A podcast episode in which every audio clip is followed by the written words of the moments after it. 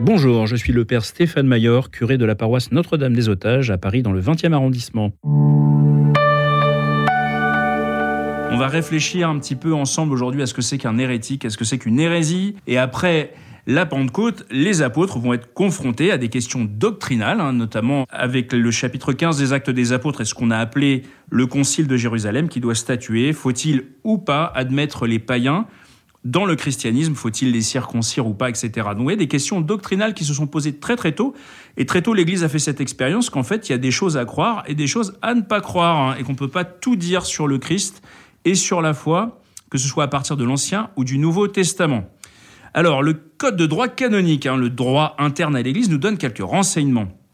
Tout d'abord, il nous dit qu'on doit croire.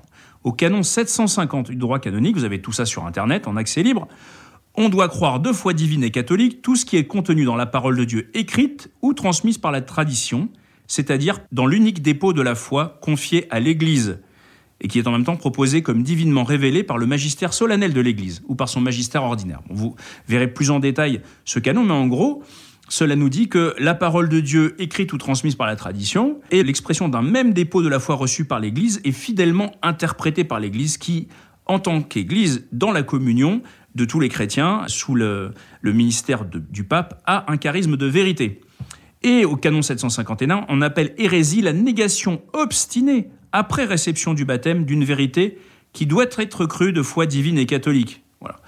Et donc c'est cette obstination qui est problématique. On s'obstine dans l'erreur, on pense avoir raison contre l'Église. Ça, c'est le propre de tous les hérétiques à travers les âges. Alors les hérétiques, il y en a dès le Nouveau Testament, figurez-vous. Paul déjà, dans son épître à Tite, au chapitre 3, dit à Tite, mais les recherches folles, les généalogies, les disputes, les polémiques sur la loi, évite-les car elles sont inutiles et vaines. Quant à l'hérétique, après un premier et un second avertissement, écarte-le. Sachant qu'un tel homme est perverti et pécheur, il se condamne lui-même. Voilà, donc Tite, déjà dans les communautés qu'il avait à gérer au nom de Paul, hein, Paul avait institué des communautés, puis il avait laissé certains de ses disciples, dont Tite, derrière lui pour les, gérer. Eh bien, il est confronté à des gens qui commencent à s'élever en disant non, non, non, mais moi je pense qu'il ne faut pas comprendre le Christ de telle manière. Ce sont bien des baptisés. Hein. L'hérétique est un baptisé, il est de chez nous. C'est pas quelqu'un qui est une autre religion. C'est pas quelqu'un qui même vaguement inspiré du christianisme, comme peuvent l'être des mouvements type mormon ou quoi, est une autre religion, mais c'est bien un catholique d'origine qui va commencer à penser différemment de l'Église et à penser qu'il a raison contre l'Église. Et Paul nous dit, il se condamne lui-même, cet homme-là. Tout d'abord, les hérétiques ont commencé par nier la réalité de l'incarnation.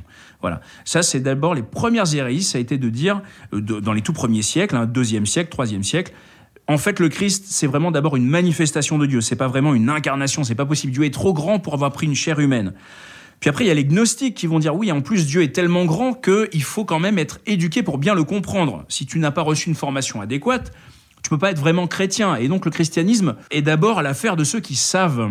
Et euh, ceux qui savent pas, eh bien, ils sont dans un degré moindre de proximité avec le Christ. Et puis ensuite, vous avez des gens comme les modalismes qui disent, bah, Dieu Trinité, c'est trop compliqué, c'est pas vrai. Il y a un seul Dieu qui se présente sous trois modes d'existence différents. Tantôt il est Père, tantôt il est Fils, tantôt il est Esprit. Mais c'est toujours un même et unique Dieu. Et en fait, la réalité, la substance même des personnes divines est niée. Et donc tout ça pour nier en fait la réalité de la présence de Dieu parmi nous. Dieu ne s'est pas vraiment incarné, c'est pas possible. Quelqu'un est venu bien sûr nous visiter, ça les évangiles l'attestent, et nous qui sommes chrétiens hérétiques, on, lit les évangiles comme vous, mais c'est pas possible que vraiment la substance divine se soit incarnée, donc c'est une apparence, ou bien c'est une façon d'être de Dieu parmi d'autres, mais c'est pas vraiment Dieu lui-même. Cette divinité du Christ va être également attaquée au IVe siècle par une hérésie très importante qui s'appelle l'arianisme. C'est une hérésie issue d'un prêtre. Ah, ce sont toujours les prêtres, les hérétiques à la base, hein, soyons clairs, le clergé a une grosse responsabilité là-dedans. C'est un prêtre qui s'appelait Arius, qui était un prêtre égyptien, et qui a commencé à dire effectivement le Christ est un homme choisi par Dieu, mais il n'est pas vraiment Dieu. Voilà, c'est pas, il n'est pas de substance divine. Il est le fruit de la volonté du Père, tout comme le, le monde créé est le fruit de la volonté du Père mais c'est pas vraiment Dieu. Donc il est un grand exemple à suivre. Et d'ailleurs, il dit lui-même dans Jean chapitre 14, le Père est plus grand que moi. Donc c'est bien la preuve que il n'est pas Dieu. Athanas d'Alexandrie va s'élever et va tenir bien sûr le fait que c'est bien une personne divine qui est venue nous visiter.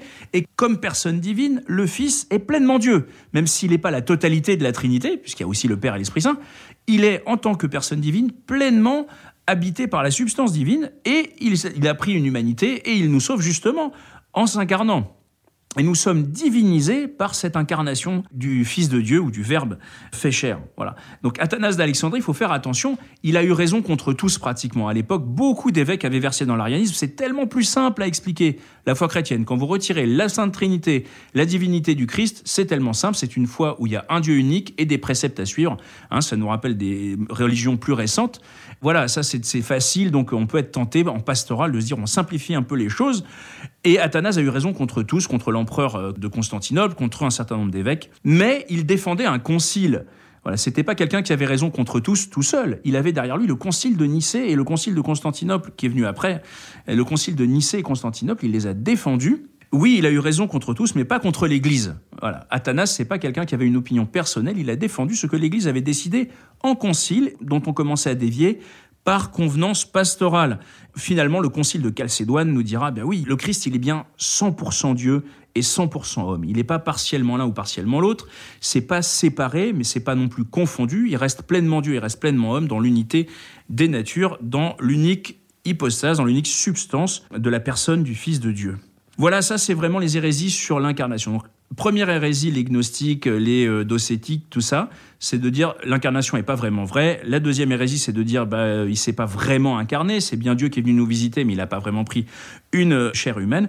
Et puis la troisième, ça va être le pélagianisme dont nous sommes tous les victimes. On peut devenir chrétien par la seule force de sa volonté. Voilà. Le Christ nous donne encore une fois un exemple à suivre. Et par la force de ta volonté, tu peux devenir chrétien. Tu ne connais pas Jésus, tu fais des bonnes actions, tu es quand même sauvé.